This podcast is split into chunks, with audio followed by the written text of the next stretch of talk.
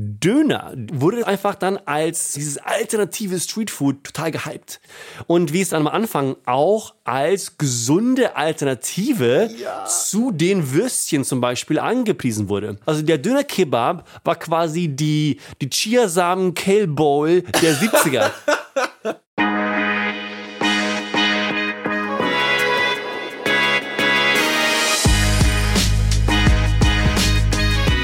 Herzlich willkommen zu Imbiss 3000, heute mit Folge Nummer 5 für euch. Ich kann es kaum glauben, dass wir jetzt schon bei Folge Nummer 5 sind, Per.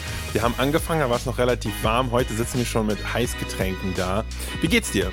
Du, mir geht's ganz gut. Ich bin äh, ziemlich aufgeregt. Ich konnte die ganze Nacht tatsächlich nicht schlafen wegen des heutigen Themas. Ich äh, freue mich sehr, sehr, sehr, dass wir endlich bei einer meiner Herzensthemen angelangt sind. Auf jeden Fall, denn heute reden wir über das Thema aller Themen, zumindest wenn du Berliner fragst. Heute geht's bei uns nämlich tatsächlich endlich, endlich um das große Thema Döner. Döner Kebab. Wir reden darüber, wie wir unseren Döner essen. Wir reden aber vor allem auch darüber, wie der Döner nach Berlin und nach Deutschland gekommen ist oder, ganz wichtig, wurde er tatsächlich in Berlin erfunden, wie man ja manchmal munkelt. Ich Eine glaube, monumentale Frage. Genau. Unglaublich wichtig. Genau, da wurde sehr viel drüber gestritten in der Geschichte der Menschheit und äh, ich glaube, wir haben ein paar sehr zufriedenstellende Antworten für haben euch heute dafür da. Aber bevor wir zum großen Thema Döner kommen, es gibt ein bisschen äh, Nachholbedarf oder Aufarbeitungsbedarf an Themen und zwar Feedback von euch, liebe Zuhörerinnen und Zuhörer. Wir haben über Würste geredet vor zwei Folgen. Also erstmal die eine sehr, sehr berechtigte Anmerkung. Wir haben ein bisschen Berlin-zentrisch gedacht. Wir haben viel über Currywurst und so geredet. Äh, sowas wie Weißwürste haben wir irgendwie überhaupt nicht beachtet. Und ja, fairer Punkt. Ich finde das irgendwo okay. Also ich esse gerne eine Weißwurst, aber irgendwas mit der Weißwurst ist dann auch nicht so sexy. Dass du sie überhaupt aus dieser Haut rausschneiden musst. dass der Bayer die Weißwurst aus der Haut mit dem Mund raussaugt, das so das Zurzeln, das finde ich auch also wenn ziemlich strange. Wenn du es so formulierst, finde ich es auf jeden Fall auch nicht mehr so geil. das war, glaube ich, einer der Gründe, warum wir Weißwurst so nicht thematisiert haben. Ich finde Weißwurst tatsächlich am besten, wenn sie ganz classic kommen mit einem guten bayerischen Bier, mit einer Brezel und mit gutem süßen Senf oder so. Das macht für mich Sinn. Am interessantesten an der Weißwurst finde ich aber wahrscheinlich, dass wenn du jemanden von außerhalb, also zum Beispiel eine US-Amerikanerin oder einen US-Amerikaner fragst, dass die denken, dass die Weißwurst quasi die deutsche Wurst ist. Wie so oft hat das Bayerische das Deutsche überdeutscht. Die haben halt noch keinen Bayern gesehen, wie sie halt mit dem Mund so eine Wurst aussaugen. Ja, deswegen. Ja. Okay, hoffentlich bleibt das auch so. Aber wir haben echt mit dieser Wurstfolge ein kleines Fass aufgemacht. Es gab sehr viel Feedback, dass wir einiges vergessen haben. Es gab auch wichtig einiges an Feedback, dass wir Sachen wie Salami und andere Aufschnittwurst nicht beachtet haben. Das haben wir am Anfang eigentlich ganz klar ausgegrenzt. Ja. Aber Andong, wir müssen mal ein ernstes Wort reden, weil ich habe das auch in der Folge damals nicht thematisiert. Ich wollte dir nicht so voll Latz hauen. Aber dass du tatsächlich als deine Lieblingswurst mhm. die Doktorwurst gewählt hast. Eine Aufschnittwurst, das ging eigentlich gar nicht. Also wirklich, nein. Ich muss auch einen, unsere Hörer und Hörerinnen um Entschuldigung bitten, dass wir so eklatant auf die Regeln geschissen haben. Ich muss mich hier für meinen Partner entschuldigen. Das geht einfach nicht klar. Und das werden wir irgendwie aufarbeiten. Mal schauen wie. Okay, okay. Äh, an der Stelle möchte ich nur mal kurz meinen guten Freund Per Mörling zitieren, der gesagt hat, Foodregeln sind dazu da, um sie zu brechen. so viel schon mal dazu. Aber ich habe auch ein kleines äh, Wörtchen mit dir zu besprechen. Und zwar hast du ja in der Wurstfolge über die Zutat Wolfsmilch dich ausgelassen und gesagt, dass das jetzt wo der Höhepunkt der Hipsterwelle ist. Ein kleiner Newsflash für dich, auch eingeschickt von, ich weiß leider nicht mehr ganz genau wem, auf jeden Fall einer unserer ZuhörerInnen. Und zwar Wolfsmilch ist ein ein fucking Kräuter und nicht die Milch eines hm. Wolfes. Aber ich muss auch sagen, Nein. ich habe mich doch. Nein. I know. Nein. die Blamage. Es macht auf jeden Fall gar keinen Sinn, dass Leute Wölfe melken. Nein! Oh, Das kann nicht wahr sein. So, schäm dich. Aber, Boah, das ist, das, ist, das, das ist ziemlich embarrassing. aber unser Talk of Shame geht noch weiter. Scheiße, Alter. Nach Das unserer. Wurstfolge, nach unserer Wurstfolge gab es ja eine Folge zum Thema Supermarkt und Shoppen wie ein Pro. Die Folge wurde zwar sehr, sehr gut aufgenommen von unseren ZuhörerInnen, aber ich habe auf den Deckel bekommen und zwar von meiner Mama. Oh. Die, hat, die hat mir nämlich geschrieben, dass ich ja so viel über Rassier, den russischen Supermarkt hier in Berlin, gesprochen habe. Ja. Dabei ist zumindest laut ihr und ich glaube laut auch vielen anderen russischstämmigen Menschen hier in Berlin Ledo die Number Ja, hab ich One. doch gesagt. Ja, ja. ja. Bist du noch zur Adoption zu haben? Geht. Immer. Aber deiner ist auch geil, weil deiner hat nämlich immer auf, Genau. quasi 24-7. Genau. Und du kannst abends auch Schaschlik kaufen vor dem Ding, Ja, der gegrillt wird. Ja, das ist schon eine geile Sache. Rassia hat so ein bisschen diesen, diesen Abenteuerfaktor. Ja. Weißt du, da weißt du nie, was du so richtig bekommst und äh, du kannst äh, vielleicht auch noch was Cooles erleben. Ja. Also erstmal danke fürs Feedback. Ich glaube, wir haben einiges gelernt, vor allem, dass wir natürlich ehrlich gar nichts wissen. Und natürlich auch von meiner Seite der Glückwunsch, ihr habt diesen Wolfsmilch-Test äh, bestanden. Das war natürlich nur ein Test. Wir wussten natürlich, dass es keine Wolfsmilch ist. Ja, ja, ihr habt Per auf jeden Fall gestumpt damit. Äh, Ich geb's zu. Alright, wir gehen jetzt über zu unserem Thema der Folge und zwar Döner Kebab. Döner Per, Kebab. Per, hol uns doch direkt mal ab mit ein paar unglaublichen Zahlen und Fakten zum Thema Döner. Ich liebe das Thema Döner. Ich habe schon in meiner in unserer Intro-Folge auch be beschrieben und erklärt, wie damals mein erster kulinarischer Moment in Berlin ein Döner war. Es ist äh, so geblieben. Ich habe in meiner Zeit in Berlin unendlich viele Döner gegessen. Ich glaube, ich war schon in über 150 verschiedenen Dönerläden in Berlin, nur um wirklich auch die besten zu finden und mich durch die ganze Vielfalt zu essen. Aber die Zahlen sind hart. Es gibt allein in Berlin über 1500 Dönerbuden. Das ist krass. Also Es- selbst als Berliner und ich, ich weiß, wie viele Dönerläden es hier gibt. Ich finde es einfach, das ist schon eine In Ansage, die Zahl, oder? Ne? Ja, man muss sich ja vorstellen, dass pro Tag weltweit über drei Millionen Döner gegessen werden. Das sind 2000 pro Minute. Das muss ich mal. Seit wir diesen Podcast aufnehmen, wurden 20.000 Döner gegessen? Was macht auch Sinn, weil allein in Deutschland gibt es 18.000 Dönerbuden. Sehr interessant im Vergleich zu, dass es gleichzeitig nur 1.500 McDonalds gibt. Ja, da weiß man nochmal Bescheid, oder? Was tatsächlich das geilere Food ist. Ich meine, in Berlin, wir wissen es, dass wir beide so große Fans sind, äh, verrät es schon. Döner ist einfach nicht wegzudenken aus der Kultur dieser Stadt. Egal, ob es das, das Stadtbild ist, ja, mit den Classic Dönerbuden überall, aber natürlich auch äh, geschmacklich. Und die Berlin Experience wird halt auch definiert durch Döner. Aber so ein großes, wichtiges, soziokulturell aufgeladenes Thema zu besprechen, das können wir natürlich nicht alleine machen. Dafür haben wir uns tatsächlich einen ganz, ganz besonderen Gast reingeholt, beziehungsweise wir wurden eingeladen. Wir waren die Gäste bei jemandem. Und dieser jemand ist eine ganz spezielle Person. Und zwar haben wir nämlich äh, Fikri Aslan an Bord geholt, unser allerersten Gast, Weltpremiere bei Imbiss 3000. Fikri ist der Besitzer des Pamphilias in Wedding, eine legendäre, nicht nur Dönerbude, sondern ein Oshak Bashi, ein türkischer Grill, ein großes Restaurant. Wenn man ins Pamphilia reinläuft, dann wird man erstmal begrüßt mit so einem wunderbaren, großen Schwall an Dönerduft. Richtig fantastisch. Oh, du. Döner, ja. Und dann schaust du dich um und neben sehr, sehr vielen glücklichen, zufriedenen Gesichtern siehst du äh, vor allem, wenn du genau schaust, auf der Wand hängen so ein paar Zeitungsartikel und Fotos und auf denen zu sehen ist unser Man Fikri Aslan, wie er dort steht mit tatsächlich Bundeskanzlerin Merkel gemeinsam am Dönerspieß, wie sie den Döner schneiden. Ich glaube, viel weiter schaffen kann man es nicht als Dönermensch, als Dönermann in Deutschland, in Berlin. Wobei bei Fikri interessant ist, er ist nicht in Deutschland geboren, er ist erst später nach Deutschland gezogen, das erzählt er uns gleich. Er hat tatsächlich hier als Marktschreier angefangen und sich sozusagen from the bottom hochgearbeitet bis in die Spitze des Döner-Olymps in Deutschland. Und natürlich konnten wir uns nicht die Gelegenheit nehmen lassen, mit Fikri darüber zu quatschen, wie er tatsächlich überhaupt hier in Berlin gelandet ist und wie es dazu kam, dass er ins Döner-Business eingestiegen ist.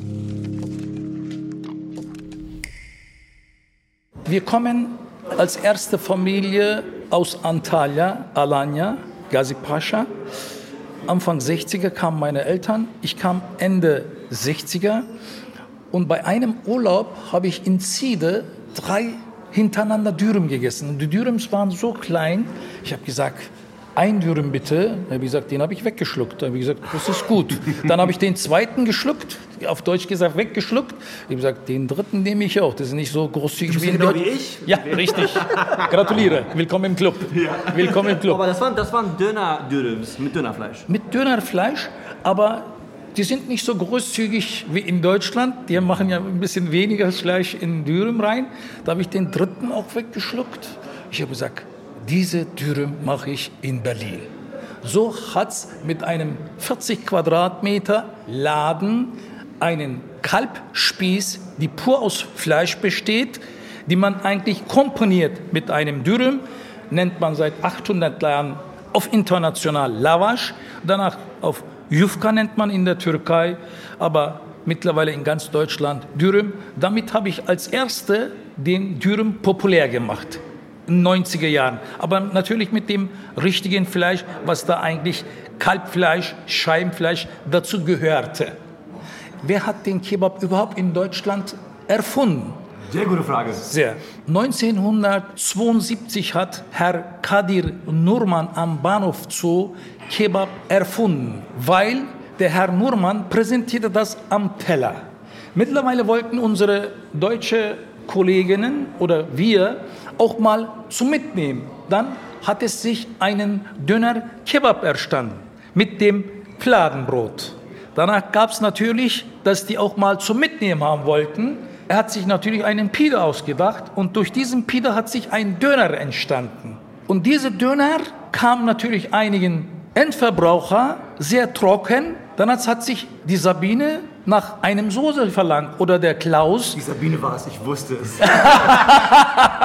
was beiseite. Nach einigen Fragen, Herr Nurmann, Herr Nurmann, kann man da eigentlich Ihren Fleisch mal ein bisschen äh, versoßen? Dann gab es natürlich einen Knoblauchsoße, danach Kräutersoße, die scharfe Soße. Danach hat sich natürlich eine Döner-Kebab erstanden, mit Knoblauch, scharf und Soße. Das gab es 1972 durch Herrn Kadir Nurman.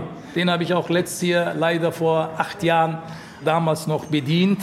War er hier wirklich? Ja, hier, er war. Du kennst den Erfinder des Kann, du Döners. kennst Ja, ja, keine Nummer. natürlich. Ich, bin ja auch, äh, ja, Wow, wow, wow, wow, wow, wow, wow. Da waren schon jetzt sehr, sehr, sehr viele wichtige Informationen und Fakten dabei. Da müssen wir nochmal genauer reingehen und ein paar Ergänzungen und äh, ja, wichtige Kontextualisierungen machen. Ich glaube, lass uns doch auch mal über Begriffe reden. Überhaupt. ganz wichtig, genau. Lass uns mal zum Beispiel bei dem Wort anfangen. Lass uns doch mal über Kebab reden. Was ist Kebab? Kebab ist ja einfach gegrilltes Fleisch am Spieß. Gibt Genau. es in der türkischen, der ottomanischen, in der persischen, in der arabischen Kultur weit verbreitet eigentlich. Döner. Döner bedeutet ja im Türkischen Rotation. Das ist genau auch wie zum Beispiel das Wort äh, Shawarma. Das arabische Wort kommt ja von Shawirme, bedeutet auch sich drehen. Das hat Okay. tatsächlich denselben Ursprung. Genau wie Gyros, die Variante aus Griechenland. Hat alles einen Bezug. Aber die Türken, die Ottomanen waren eigentlich die ersten, die es gemacht haben. Wenn wir über Hard Facts reden, hm, dann habe ich Folgendes etabliert. Dass der drehende Spieß in Deutschland erfunden wurde, ist natürlich totaler Schwachsinn. Natürlich. Da gibt's genug Facts, dass das in der Türkei passiert ist. Äh, zwei Varianten. Es gibt die 1835-Variante von Hamdi Usta. Da gibt's auch Dokumentation, dass er das gemacht hat. Und es gibt auch eine alternative Story von äh, Iskender Effendi in Bursa, sehr bekannt für die Iskender-Variante des Döners, dass die beiden immer mal gesagt haben, hey, okay, es gibt diesen klassischen rotierenden Spieß, der wirklich über dem Feuer liegt, horizontal. Okay. Aber es ist eigentlich scheiße, weil der dreht sich, das ganze Fett tropft in das Feuer rein und verbrennt. Eigentlich wäre es doch cool, falls wir diesen Spieß vertikal nach oben stellen würden, Kohlen an die Seite packen und den so grillen und einfach von oben nach unten abschneiden. Ja. Das war eigentlich der geniale, der Geniestreich von den Leuten, dass sie das erfunden haben. Das ist alles verified, das ist damals im 19. Jahrhundert in der Türkei passiert. Okay, also Ohne das Frage. ist, das ist safe, ja? Das ist auf jeden Fall safe. Okay. Natürlich, irgendwann gab es diese Volkswanderungen in der Türkei auch. Die Leute sind vom Land in die Stadt gezogen. Okay. Und wollten natürlich diese Grillkultur, die du aus dem Land hast, auch in der Stadt haben. Also ein Döner konntest du natürlich auch in der Stadt machen. Ne? Kannst du so hinstellen an so einen Imbiss, in diese Buffets, diese türkischen Imbiss in der Stadt in Istanbul. Und dann kannst du halt Kebab im urbanen Kontext machen einfach und anbieten. Ach, geil. Okay, okay. Siehst du, so viele Sachen, die mir gar nicht bewusst waren. Und dann der nächste Teil der Story, wie der Döner nach Deutschland übergeschwappt ist. Ich glaube, das ist relativ selbsterklärend. Ne? Nach dem Zweiten Weltkrieg war ja alles kaputt.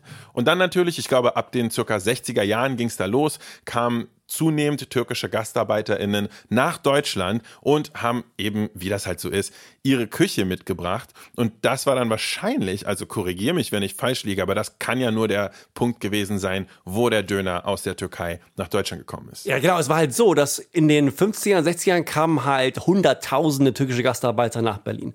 Die waren alle auch hoch ausgebildet oft, haben in der Industrie gearbeitet.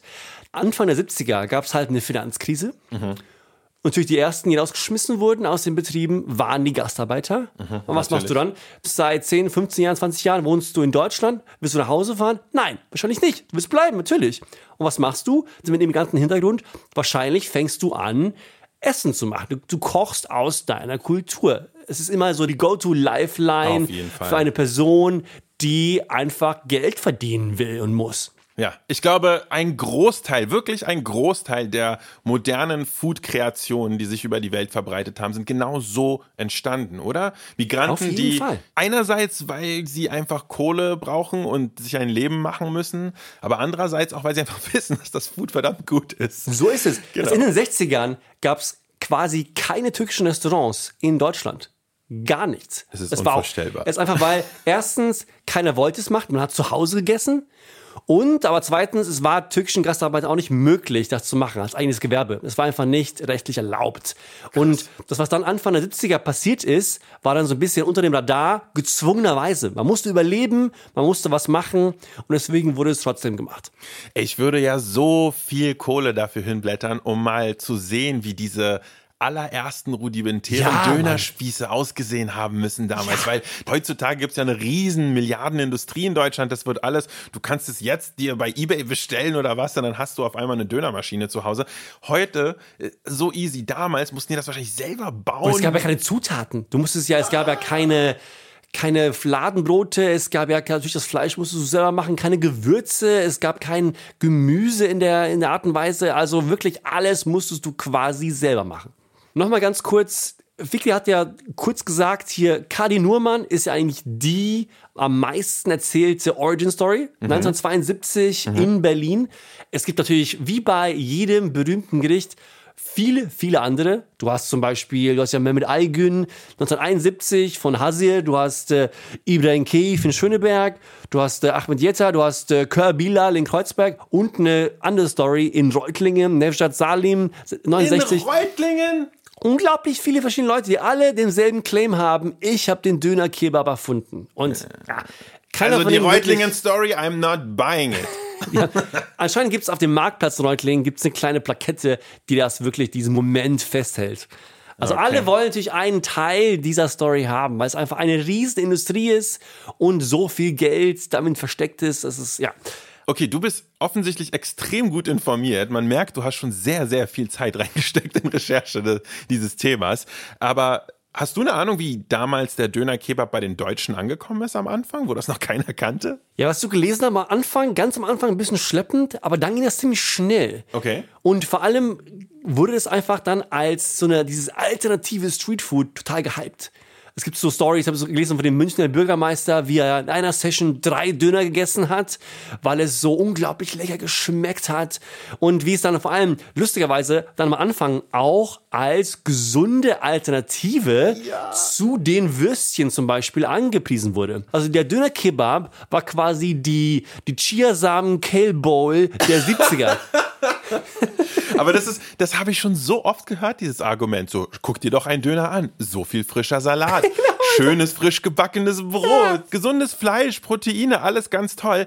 Die Frage ist natürlich, ist der Döner eigentlich tatsächlich eine vollwertige Mahlzeit? Sehr gute Frage. Und für so eine perfekte Frage kennen wir natürlich nur eine einzige Person. Unsere Inhouse-Lebensmittelchemikerin Victoria Ganz. Victoria, ist der Döner tatsächlich eine vollwertige Mahlzeit? Also, wenn ihr Bock habt, einen Döner zu essen, dann esst ihn. Aber der Döner ist nicht der Inbegriff einer vollwertigen Mahlzeit. Und was ihr ja eh schon wisst, die Menge macht's. Doch schauen wir uns den Döner mal genauer an. Wir haben da Kohl, Tomate, Salat, Zwiebeln, manchmal eine Gurke, circa 200 Gramm Fleisch, eine fetthaltige Soße, umrahmt von einem fluffigen Fladenbrot. Das ist jetzt mal so der Standard. Und so ein Döner kommt auf fast 1000 Kalorien. Das ist schon mal die Hälfte von dem, was man am Tag so essen sollte. Also ein Döner ist auf alle Fälle eine volle Mahlzeit. Aber auch vollwertig? Jein. Gut ist auf alle Fälle das ganze Gemüse. Durch Kohl kommen wir an gute Ballaststoffe, durch die rohen Zwiebeln bekommen wir eine Keule an Vitamin, Kalium und antibakteriellen Schwefelverbindungen. Und ja, Salat und Tomate bringen auch noch viel Gutes an Mineralstoffen mit. Jetzt zu den fettigen Zweien im Döner, Fleisch und Soße. Die Fleischqualität schwankt ja leider im Döner-Universum, doch eins gibt uns Dönerfleisch neben Fett immer: eine Menge an Protein. Die Soße ist eine wahre Fettschleuder, ja. Also vor allem Cocktailsoßen enthalten anteilig am meisten Fett. Und wenn wir jetzt ganz streng die Vollwertbrille aufsetzen, ist das Fladenbrot eine Katastrophe. Denn aus Vollkorn ist das Fladenbrot meistens nicht, sondern liefert uns hauptsächlich Kohlenhydrate, die zwar kurzfristig Energie liefern, aber nicht on the long run. Ich muss sagen, Victorias Antwort stimmt mich ein wenig traurig. Ich hätte es mir wahr gewünscht. Es wäre so schön, wenn Döner wirklich gesund wäre. Ich frage mich gerade, wie das sich auf meinen Case bezieht. So Döner ohne Soßen und ohne Kohl. Ich muss noch mal mit Victoria eine Private Session machen, wie, wie vollwertig mein Döner ist. Wahrscheinlich ja. überhaupt nicht. Ja, dazu kommen wir ja noch. Deine Dönerpräferenzen sind sehr speziell, ja.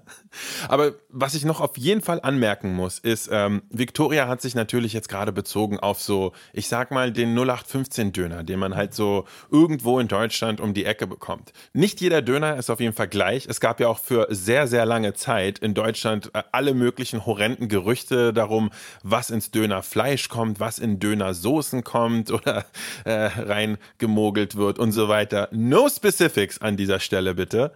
Mittlerweile gibt es aber in Deutschland glücklicherweise Auflagen. Wie sollte es auch anders sein? Im Land der Auflagen ist jetzt Ordnung auch, muss sein. Genau, auch im Dönerspieß. Ja. Und dazu, lass mich dir mal hier einen kleinen Auszug vorlesen. In Deutschland hergestellte Drehspieße mit der Bezeichnung Döner Kebab dürfen nur aus Rind, Kalbsfleisch und oder Schaf-Lammfleisch hergestellt werden. Schwein darf strikt nicht verwendet werden.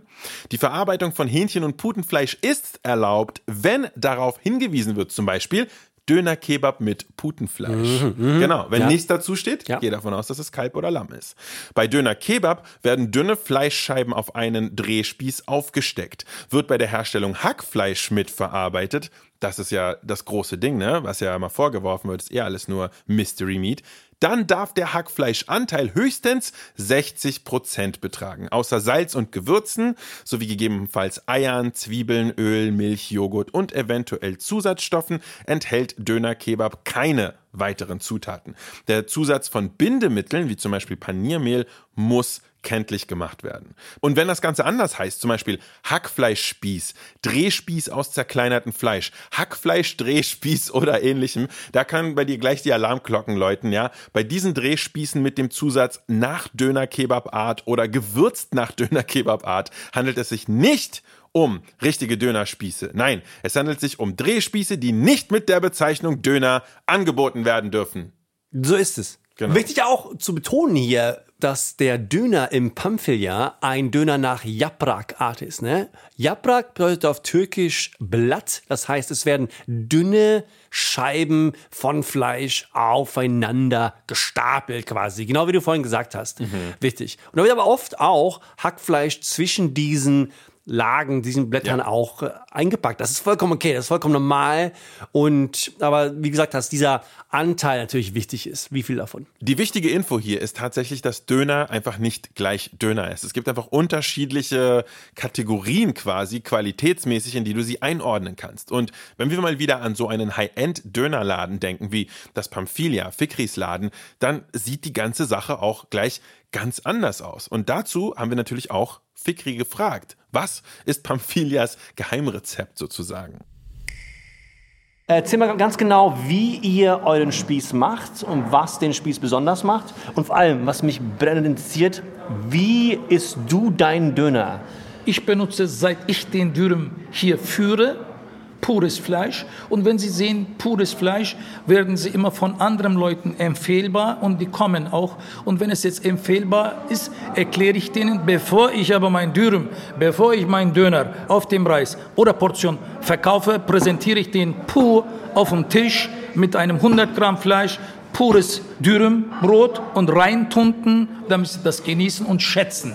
Und wenn Sie das schätzen, pures Fleisch, dann sagen Sie, top. Ich sage aber auch, wenn ihr nachher im Brot oder im Dürüm mit Soße isst, habt ihr die 20% Geschmack weniger, weil da Soße reinkommt, Salat ist kalt, da ist Brot, da wird die 20%ige Qualität dann weniger, wie man pur probiert. Pur präsentiert man am besten, damit man meinen Fleisch am besten genießen kann.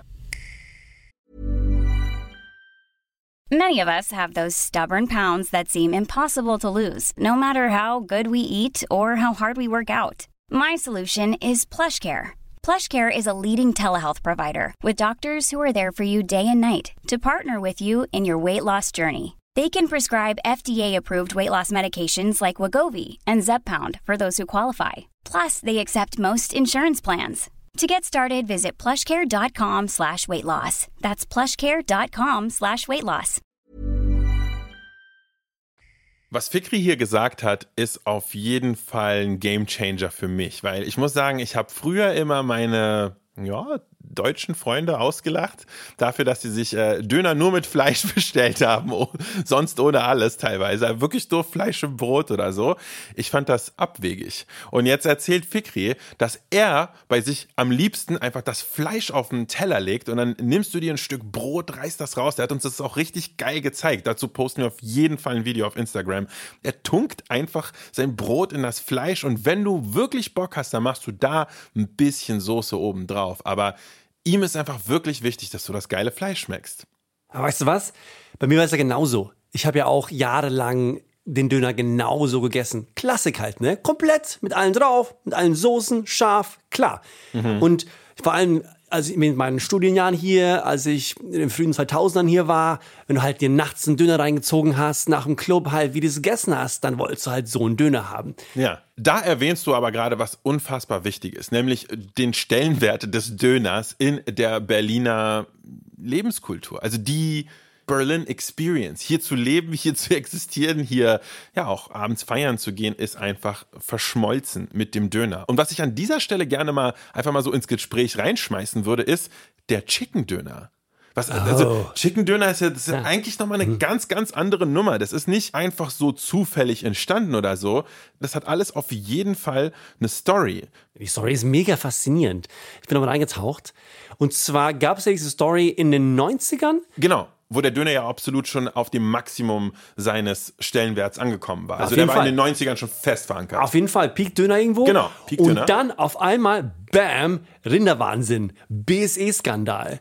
Hat einen riesigen Effekt gehabt auf den Konsum. Leute einfach aufgehört, Rinderfleisch zu essen. Und da standen alle ganzen Dönerverkäufer, wussten nicht, wohin mit ihrem Kebab. Ja, ja. Dann gab es einen Mann namens Mustafa Demir, der einen Laden hatte am Breitscheidplatz in Charlottenburg. Und ihm wurde von seinem Dönerfleischhersteller ein Hähnchenfleischspieß angeboten. Man sagt, Mustafa, teste doch mal diesen Hähnchenfleischspieß. Ja hat er angenommen und hat das mal seinen eigenen kleinen Touch draufgelegt. Er hat noch so ein paar extra Gemüsesachen rumfliegen von so einer türkischen Pfanne. Bisschen Kartoffeln, bisschen Paprika, bisschen Zwiebeln. Ja. Hat er frittiert, hatte eine extra Ladung Zitronen liegen und ein bisschen türkischen Weichkäse. Hat das alles in einen Döner gepackt mit Chickenfleisch und bam, mega erfolgreich. Ja. Er hat einfach so in zwei Minuten den Hähnchendöner oder den Gemüsedöner, wie er oft auch genannt wird, hier erfunden. Genau, ich finde dieser Name übrigens ganz kurz. Das ist das Lustigste, was es gibt. Da kommen Leute nach Berlin, Touristen, Freunde aus anderen Ländern, die sagen so, ich will unbedingt Döner essen gehen. Ich will zu Mustafa. Und ich so, warte mal, nur weil du jetzt im Lonely Planet von Mustafa gelesen hast, wait, das ist gar kein richtiger Döner, das ist ein Gemüsedöner. Und dann immer so, warte mal, was ist ein Gemüsedöner? Ich so, warte, naja, ist schwer zu erklären, das ist eigentlich nicht aus Gemüse. Wahnsinnig kompliziert. Und natürlich zu erwähnen ist auch, dass der bekannte Mustafa Gemüsekebab auf dem Mehringdamm ja gar nicht der Laden von Mustafa Demir ist, sondern das ist der Laden, den er mal mit Tarek Kara gemacht hat, den aber Tarek Kara dann übernommen hat und einfach world famous gemacht hat. Und ja, ich finde es ja unglaublich schwer und diese Thematik, ob der Chicken Döner jetzt ein Döner ist oder nicht, lass uns das mal später berühren. Ja, ja. Aber erstmal, lass uns doch mal Fikri jetzt zu dem Thema Gemüsekebab oder Chicken Kebab fragen. Ich habe ja jetzt verstanden, du bist auf jeden Fall ein Purist. Du möchtest das richtige Fleisch, das pure Fleisch schmecken. Was hältst du persönlich von den Dönern, die in den letzten Jahren so Trend geworden sind in Berlin? So Gemüsedöner mit Hähnchen und viel Soße und ganz viel buntem Salat und so. Persönliche Meinung. Mehr Endverbraucher denken, dass es jetzt gesunder ist, aber ich halte nicht viel davon. Das ist jetzt damals durch die Krankheit des BSE entstanden. Deswegen, ich halte davon nicht viel. Wenn ich Döner esse, habe ich bis jetzt, glaube ich, einmal probiert. Aber wenn ich essen will, äh, dann esse ich Kalbfleisch. Aber wenn die das essen wollen und auch die Endverbraucher, muss man das akzeptieren. Ja, klare Ansage, finde ich, von Fikri. Äh, Fazit, Chicken Döner kann man machen, muss man aber nicht. Andong, deine Meinung. Ja. Ist der Chicken Döner ein Döner, ja oder nein? Ja, Ja? ja. Weißt du was, ich find's kompliziert. Weil ich immer wieder so gefragt werde, okay, was ist der beste Döner? Meiner ist auf jeden Fall der, keine Ahnung, äh, irgendwas, Chicken, Gemüsedöner, irgendwo. Weil es halt, es hat sich etabliert. Leute mögen wirklich diese Variante. Sie ist halt ein bisschen leichter, hat mehr Gemüse. Aber meines Erachtens sind es halt zwei verschiedene Dinge einfach. Andong, was ist dein Lieblings-McDonalds-Burger? Äh, der, der McChicken so. Nein, das ist, das ist kein Burger. Das ist ein Chicken Sandwich. Das ist genau dasselbe, weißt Ja. du? Ist meines Erachtens, ich zeige auf jeden Fall den Case, dass der Chicken Döner ist, es ist eine Döner-Variante, Ja. aber man sollte jetzt nicht wirklich Äpfel mit Birnen vergleichen und Kalbsfleischdöner direkt mit dem Chicken Döner vergleichen. Na- Wichtig, wichtiger Punkt für mir. Es ist auf jeden Fall eine eigene Subkategorie von Döner, Ja. aber ich finde, es passt schon noch in die Überkategorie des Döners. Ja. Ich kann dir auch Ja, genau sagen, bin warum. bei dir. Wenn du abends aus einem Club kommst in Berlin und natürlich hast du den mega Bierhunger und äh, musst dir jetzt irgendwie was geben, was Schönes, was, was Heavyes, was dich richtig satt und glücklich macht, damit du endlich ins Bett gehen kannst. Wenn dann vor dir ein Chicken-Döner-Laden steht, würdest du sagen, Nee, da gehe ich jetzt nicht hin, weil ich möchte einen Döner essen. Nein. Doch, doch. Das geht nämlich klar. Und vor allem sage ich dir, eine Sache kriegst du ganz sicher sowohl vom Kalbsfleischdöner als auch vom Chicken-Döner. Und zwar eine Sache, äh, zu der wir sehr viel Input bekommen haben von unseren ZuhörerInnen. Die Classic Classic Dönerkeule. Wer einmal Döner gegessen hat, der weiß ganz genau, wovon wir sprechen. Es ist unmöglich, Döner zu essen und nicht die nächsten, ich würde mal sagen, sechs bis zwölf Stunden nonstop daran denken zu müssen, dass man wirklich Döner gegessen hat. Der Übeltäter ist natürlich der Mundgeruch. Oder nein, das Mundaroma, was äh, danach in deinem Mund beiwohnt. Und wir haben einfach straight gesagt, Victoria Ganz, du bist zwar eine professionelle Lebensmittelchemikerin, aber erklär uns doch mal bitte, was man Bitte. gegen die Dönerkeule machen kann. Den Dönermundgeruch haben wir dem Verteidigungsmodus der Natur zu verdanken. Denn so wie wir uns mit Alarmanlagen vor EinbrecherInnen schützen, schützen sich die Zwiebel und Knoblauch mit fiesen Schwefeldämpfen vor ihren Feinden. Und diese Dämpfe bekommen wir auch ab. Denn bei so vielen Dönern, die wir in Deutschland essen, gehören wir, glaube ich, mittlerweile neben Ratten und Wühlmäusen auch zu den Fressfeinden der Zwiebel. Doch was passiert da eigentlich? Knoblauch und Küchenzwiebel sind sich ziemlich ähnlich. Sie gehören beide zur Pflanzengattung Allium und haben das Enzym Allinase und viele Schwefelverbindungen. Enzyme, das sind so eine Art Mini-Taschenmesser mit sehr vielen Skills. Und hier war die Natur tricky. Denn erst wenn wir als böser Fressfeind daherkommen und die Zwiebel aufschneiden, treffen Enzym und Schwefelverbindungen aufeinander. Dann geht eine Kaskade an chemischen Reaktionen los und die Zwiebel attackiert uns. Wir heulen uns die Augen beim Zwiebelschneiden aus, weil unsere Augen mit dem entstandenen reizenden Gas in Berührung kommen. Nebenbei entstehen aber auch noch die leckeren, charakteristischen Zwiebelgerüche. Und übrigens, der Knoblauch-Mundgeruch kommt nicht nur durch die stinkigen Schwefelverbindungen, die beim Kauen und Zerschneiden frei werden, sondern auch durch Stoffe, die bei der Verdauung entstehen. Und ja, weg bekommt ihr den Mundgeruch mit rohem Salat, Apfel oder Minze. Apfel. Apfel. Ja, aber ich kann auf jeden Fall nur bestätigen, ich bin auf jeden Fall ein Top-Fressfeind der Zwiebel. Top-Predator. Bist der Right Apex here. Predator der Zwiebel. Aber naja, ich muss halt sagen, also Victoria hat schon sehr viel Richtiges gesagt. Knoblauch und Zwiebel sind auf jeden Fall vorherrschende Post-Döner-Erlebnisse in meinem Mund. Aber, aber, wenn ich mal so, jetzt mal ein bisschen too much information, wenn ich mal so einen richtig dicken Rülpser ablasse nach dem Döneressen, dann ist das nicht nur Zwiebel und Knoblauch, sondern da kommt auf jeden Fall ganz viel Dönerfleisch-Aroma auch ja. mit hoch. Und was das ist, das ist mir immer noch nicht ganz klar. Aber vielleicht weiß es ja jemand von euch, also schickt's auf jeden Fall ein. Okay, Per, es gibt noch sehr, sehr viele sehr wichtige Fragen zum Thema Döner zu besprechen. Dazu kommen wir gleich. Wir machen erstmal eine ganz kurze Trinkpause und dann kommen wir zum großen Roundup, wo wir wirklich ein Fazit ziehen aus allem, was wir heute gelernt haben. Und natürlich die große Frage beantworten, wie essen wir eigentlich unseren Döner? Bis gleich.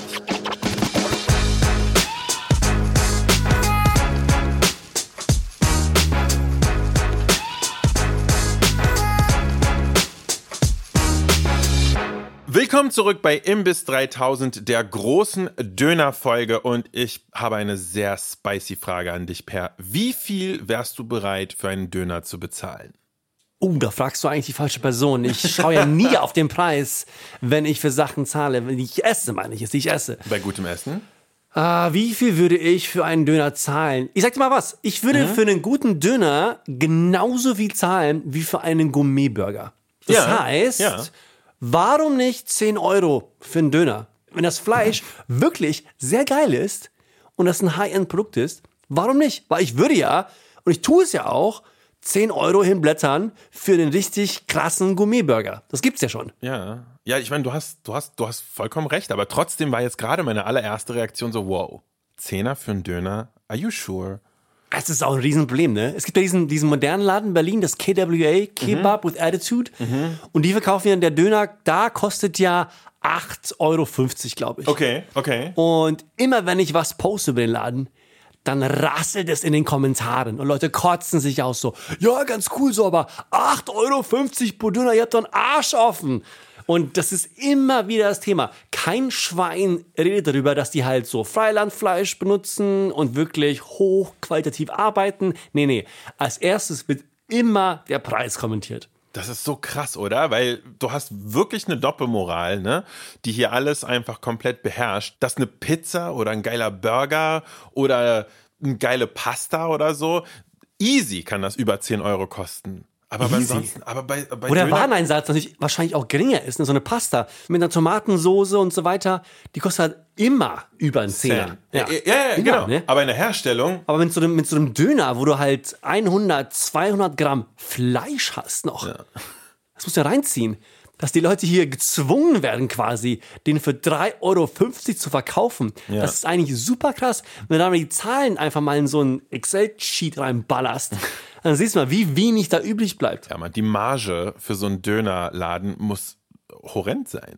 Unglaublich. Und dann kein Wunder, dass dann irgendwann mal irgendein armer Schlucker wahrscheinlich sagt, so scheiße, es geht gerade nicht anders und vielleicht nicht das beste Fleisch verwendet und los geht's mit den Gerüchten und dann hast du auf einmal einen Teufelskreis. Auf jeden Fall. Ich gebe dir mal ein Beispiel. Ich habe während so ungefähr ein halbes Jahr vor der Pandemie, habe ich meine letzte Döner-Top-Liste gemacht auf dem Blog. War ich nochmal wirklich überall. Ich habe halt nochmal so 60 Döner gegessen. In, welch, in welchem Zeitraum? In den Zeitraum von vier Monaten oder so. Okay, Ja. Ich okay. habe hab so, an manchen Tagen habe ich so vier, fünf Döner gegessen. An einem Tag. ja. Ja, dann nicht ganz so, aber aufgegessen, aber schon so mindestens die Hälfte, ja. Um mir halt ein komplettes Bild zu machen. Ich bin halt so ein bisschen gepolt, ne? wenn ich sowas mache, muss ich halt wirklich das auch richtig machen. Ich kann nicht sagen, das ist die beste Dönerliste, wenn es nicht wirklich ein komplettes Bild ist. Wie lange machst du Dönerpause, wenn du sowas machst?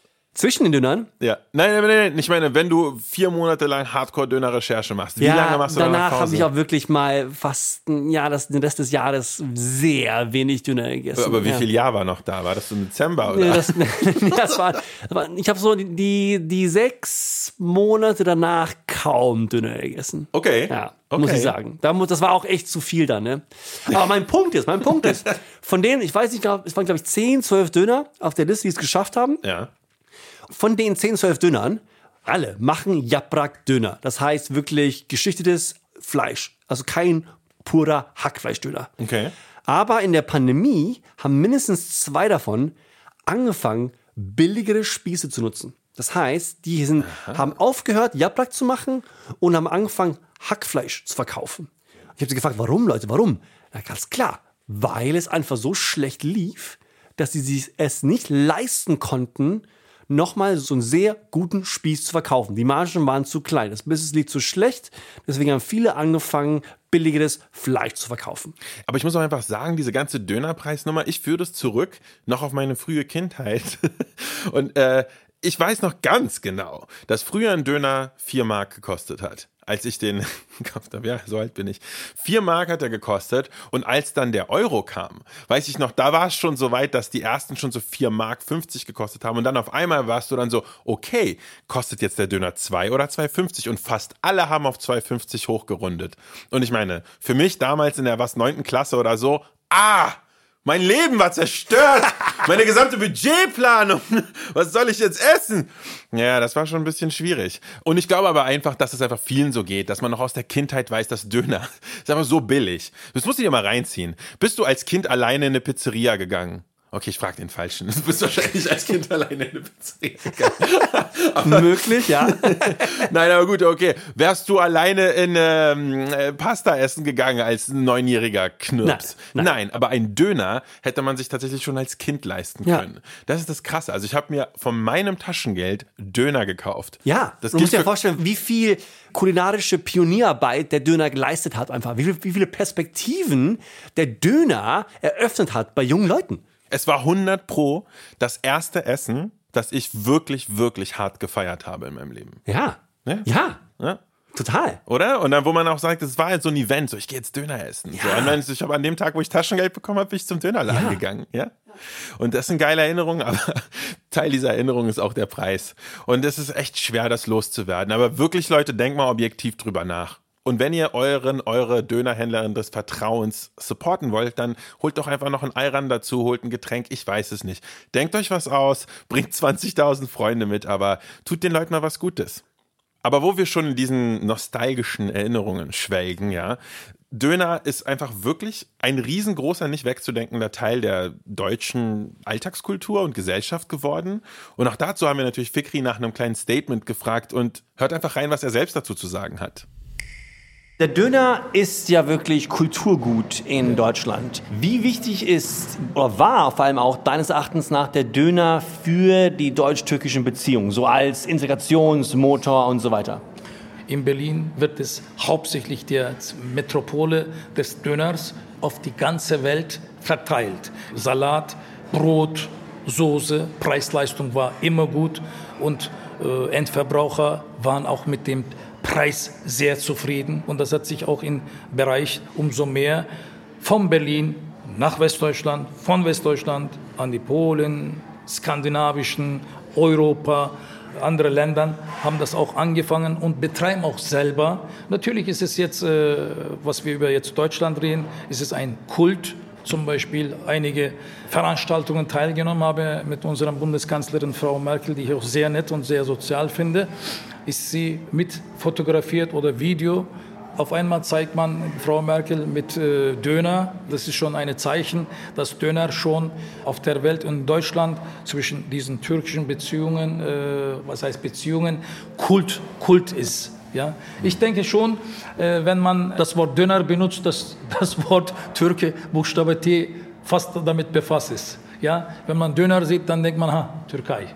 Das haben wir mittlerweile Berlin und Deutschland zu verdanken.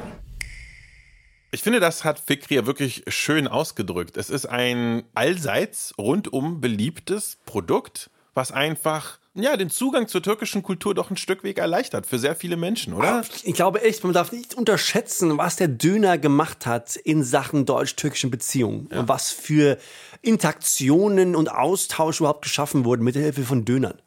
Ja, und auch nicht nur Beziehungen, auch Integration, Zusammenwachsen in einer Gesellschaft. Ich meine, wie oft siehst du einfach so eine richtige Kartoffel und vielleicht einen türkischstämmigen Menschen gemeinsam am Dönerladen stehen und sie mampfen einfach zusammen dasselbe und, und, und feiern's. Ja. Und so würde die Welt auch deutlich weniger Stress haben. Es war ein schöner Abschluss von Fikri, aber jetzt brauchen wir unsere Conclusion und die wird vielleicht ein bisschen hart. nein, nein, genau, wir müssen ja auf jeden Fall auch über die Frage reden, wurde denn der Döner jetzt wirklich in Berlin erfunden? Stimmt die Kadi genau. Nurmann-Story? Ist da wirklich was dran?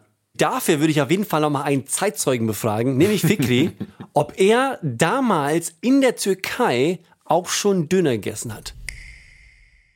Ich kann mir das vielleicht vorstellen, aber nicht bestätigen, weil ich das auch in der Türkei wo ich in den Jahren oft in der Türkei war, muss ich ehrlich sein, nicht gegessen habe, auch nicht angeboten wurde. Man muss das auch sagen, dass es Döner im Brot in Deutschland am Bahnhof so in Berlin erfunden worden sind und es ist populär. Okay, alles klar. Ich meine, das bestätigt ja auch genau das, was ich überall gelesen habe, was mir so viele auch erzählt haben. Mhm. Dass nämlich der Döner generell in der Türkei bevor den 70ern einfach kein Ding war. Es mhm. war einfach nicht populär. Mhm. Das ist wichtig. Und das heißt wirklich, die Deutsch-Türken haben ja die Popularität des Döners auch gegründet und sind maßgeblich dafür verantwortlich. Das ist so der wichtige Kernpunkt der ganzen Döner-Story. Und ich glaube, der Punkt, wo es die vielen Missverständnisse gibt, ist die Definition von Döner. Ne? Ja. Drehfleischspieß Ganz sicher gab es den vor den 60er Jahren Kebab, in Berlin. Auf jeden Fall genau. auch. Aber es kommt wirklich auf diese spezifische Kombination von Dingen an. Ne? Das Fleisch von dem sich drehenden Spieß gepackt in ein Brot und dann halt diese Kombi aus Salat und vor allem Soße. Total. Und ich meine, in Istanbul gab es Döner schon mindestens seit den 40ern und dass halt in den 20, 30 Jahren es nie passiert ist, dass mal Dönerfleisch in ein Brot gepackt wurde. Es ist halt einfach extrem unwahrscheinlich. Das schon. Das ist einfach hier. Ich meine, der Mehmet kommt jemand halt so, kommt zu seinem Dönermann und sagt, oh, ey, ich hab's heute saueilig, äh, zu Hause Stress, die Kinder sind krank. Ich hab, kannst mir einfach irgendwo reinpacken in ein Brot? Ja, hier, bam, bitteschön. Und das ist einfach, wenn man die Wahrscheinlichkeit betrachtet, ist es bestimmt passiert. Genau. Aber es ist auch egal. Aber, aber, war es auch sozusagen so ein richtig etabliertes Ding, so wie es dann in Berlin wurde? Nein, das auf und, keinen Fall. Und das ist der Krux. Das ist genau das ist, der Punkt. Ja nämlich von Berlin aus oder von Deutschland aus, sagen wir mal, um mal auch die Reutlingen Story zu beachten, begann der Siegeszug des Döner-Kebabs weltweit. Heute kannst du in Prag, in Helsinki, in New York, egal wo, kannst du dir einen Döner-Kebab bestellen. Ja. Und das ist der Verdienst der Deutsch-Türken. Ganz einfach. Woo! Große Props, große, große Props an die Deutsch-Türken. Ja, total. Hm. Okay, jetzt haben wir die große Frage beantwortet, aber jetzt kommt noch der Fight. Per wie isst du deinen Döner? Oh, wichtige Frage. Ich hole mal ein bisschen aus. Und ich habe ja meinen Döner lange, lange, lange ganz klassisch gegessen. Das heißt komplett. Gerne mit äh, den drei Soßen, Kräuter, Knoblauch, Schaf auch gerne mit Zwiebeln. Ich habe Rotkohl, habe ich nie verstanden. Das ist für mich auch eine Abart der Dönerzutaten. Ich meine, wer hat sich die Scheiße erfunden? Rotkohl. Wo, wo, woher kommt das eigentlich, hey? Ich, ich, ich, ich habe da so eine Idee, wo das herkommt. Okay, okay, erzähl's mir gleich. Deswegen habe ich es immer lange genauso gegessen. dann bin ich ja irgendwann mal in die Türkei gefahren und habe dort mit ein paar türkischen Köchen zum ersten Mal Döner gegessen. Okay. Das hat natürlich meine Perspektiven um einiges erweitert. Ich habe auch dann, ich bin viel mal wieder hin zurückgefahren, war drei, vier Mal da. Ich habe auch exklusive Döner-Touren gemacht, wo ich in Istanbul halt nur Döner gegessen habe. Und das war auf jeden Fall eine krasse Sache, weil wie man halt in der Türkei Döner isst, ist sehr puristisch. Es geht nur um das Fleisch. Das heißt, du bekommst oft ein sehr kleines Pide. Jeder Laden hat so ein eigenes Brot. Das kann so ein ganz dünnes sein, das kann eine kleine Pide-Tasche sein, das kann ein, süßeres Brioche, Ja. ähnliches Brot sein. Es gibt tausend Varianten. Und da kommt halt eigentlich nur Fleisch rein. Da kommt vielleicht ein bisschen, manche machen Zwiebeln rein, manche machen eine Pickel rein, ah, manche machen vielleicht ein bisschen grüne Zwiebeln und ein bisschen scharfes Chilipulver. Aber das war's. Auf keinen Fall Salat, auf keinen Fall Tomaten, auf keinen Fall fucking irgendeine Soße, Alter. Keine Soße. Okay. Das ist bei denen unglaublich wichtig. Und, und, und, und hast du das jetzt sozusagen übernommen für deine persönlichen Essgewohnheiten? habe ich, soweit es möglich ist, gemacht, ja, und versucht. Aber ich glaube, wichtiger Disclaimer ist, also wie ich meinen Döner heute esse, hier in Berlin, ist eigentlich immer mit Tomaten und Zwiebeln und scharf, also scharfes Pulver. Das Aha. war's. Das große Problem in Deutschland ist natürlich, dass das Brot vor allem und das Fleisch dafür nicht konzipiert wurden. Das heißt, wenn du einen etwas billigeren Döner kaufst, Ja. ist einfach erstens dieses getoastete Fladenbrot, das ist so dick und so trocken, so knusprig. Wenn du keine Soße hast, ist es eigentlich zu, zu trocken. Ne? Und gleichzeitig ist es aber so, dass wenn du Soße drauf machst, wie oft fängt dann das Brot unten an zu reißen und die Soße Ja, super drippt einfach deinen gesamten Arm lang. Mega oft. Total. Dieses Dreieckbrot ist auf eine merkwürdige Erfindung, die es auch nur in Deutschland gibt. Du, Ja. wirst, du wirst in Istanbul nie so ein Dreieck-Fladenbrot bekommen. Ja. Es sind immer geschlossene Taschen oder gerollte Dinger, so Dürüm-Style. Ja. Also dieses, dieses Dreieck-Fladenbrot ist auch eine sehr merkwürdige, sehr unpraktische Erfindung. Ja. Ganz klar. genau. Das heißt, wie gesagt, das Fladenbrot, das deutsche hier und das Fleisch braucht oft eine Soße. Deswegen diese, diese Art, wie ich es esse, funktioniert auch nur bei den besseren Dönerbuden. Ja. Da gibt es wirklich in Berlin vielleicht tatsächlich 15, 20 Stück. Oh, das wo ist, aber ganz schön, das kannst. ganz schön gut. Ich dachte, da kommt jetzt so drei. Nein, so ungefähr. Und natürlich, Okay.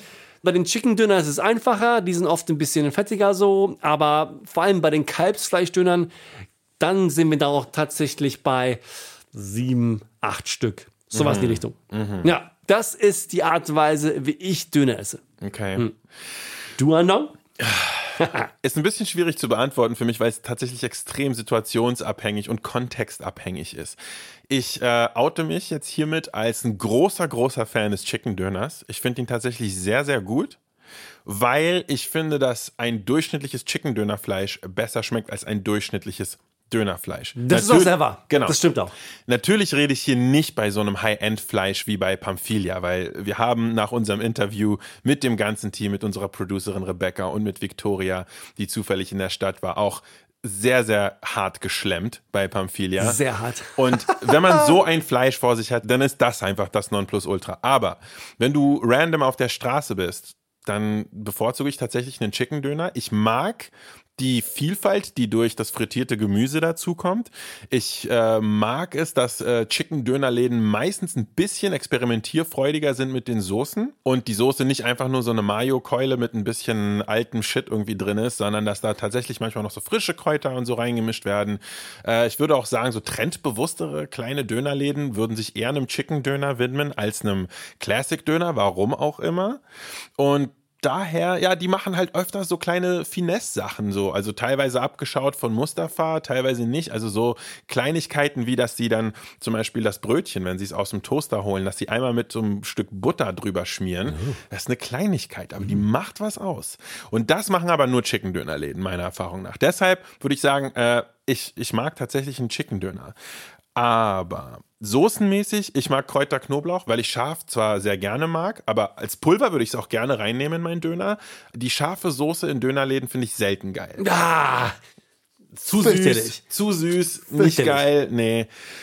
Und ansonsten, ja, bei normalen Dönerläden, ähm, wenn wir mal von einem richtigen Classic-Döner ausgehen, also nicht Chicken-Döner, da ist mein Order, würde ich sagen, mit alles, aber nur, wenn der Rotkohl, zu dem du gekommen bist, wenn der frisch geschnitten ist. Oder zumindest fri also frisch geschnitten und dann mit ein bisschen Zitrone drauf, ist fein.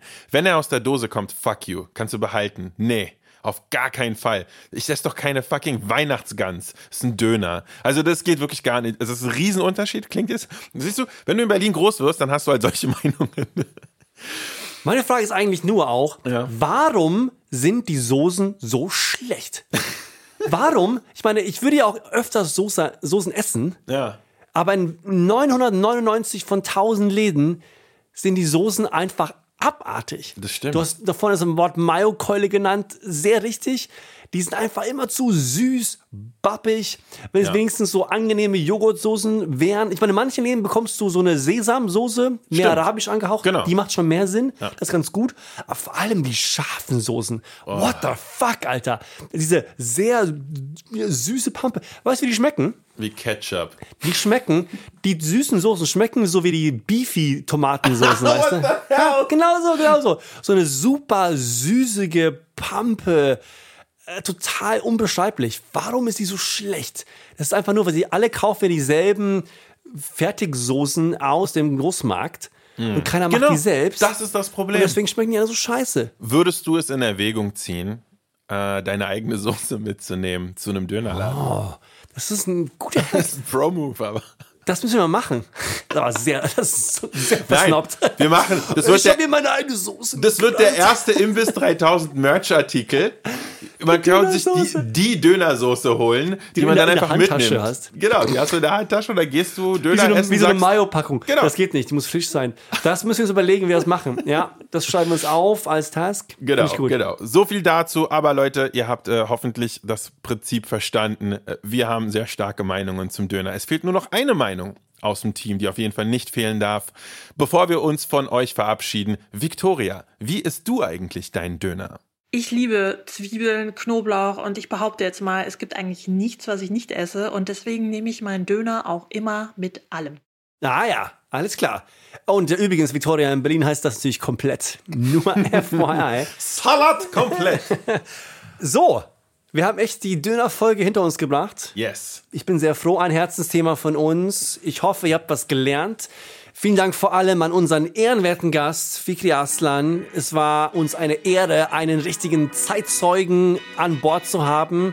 Jemanden, der wirklich krasse Pionierarbeit leistet und die Fahne des Qualitätsdöners hochhält. Großen Respekt an ihn. Wir hören uns wieder nächste Woche mit unserem neuen Thema. Andong, über was reden wir? Das ist droppen. Schokoriegel! Imbiss 3000 ist eine Produktion von Acast, produziert von Rebecca Hoffmann mit Sound Editing und Mixing von Sebastian Dressel. Wir sind Per Mörling von Berlin Food Stories und Haseni Kneifel von My Name is Andong. Vielen Dank fürs Reinhören. Wir hören uns beim nächsten Mal. Ciao.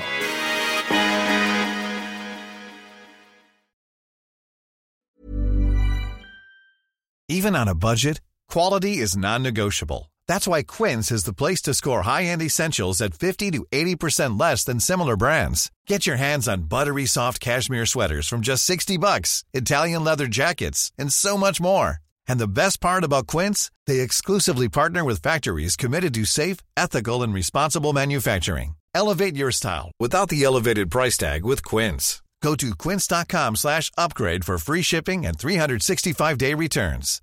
When you make decisions for your company, you look for the no brainers. And if you have a lot of mailing to do, stamps.com is the ultimate no brainer. It streamlines your processes to make your business more efficient, which makes you less busy. Mail checks, invoices, legal documents, and everything you need to keep your business running with stamps.com. Seamlessly connect with every major marketplace and shopping cart. Schedule package pickups and see your cheapest and fastest shipping options from different carriers. With rates up to 89% off USPS and UPS rates. And with the Stamps.com mobile app, you can take care of mailing and shipping wherever you are. Make the same no-brainer decision as over 1 million other businesses with stamps.com. Sign up with code program for a 4-week trial plus free postage and a free digital scale. No long-term commitments or contracts. That's stamps.com. Code program.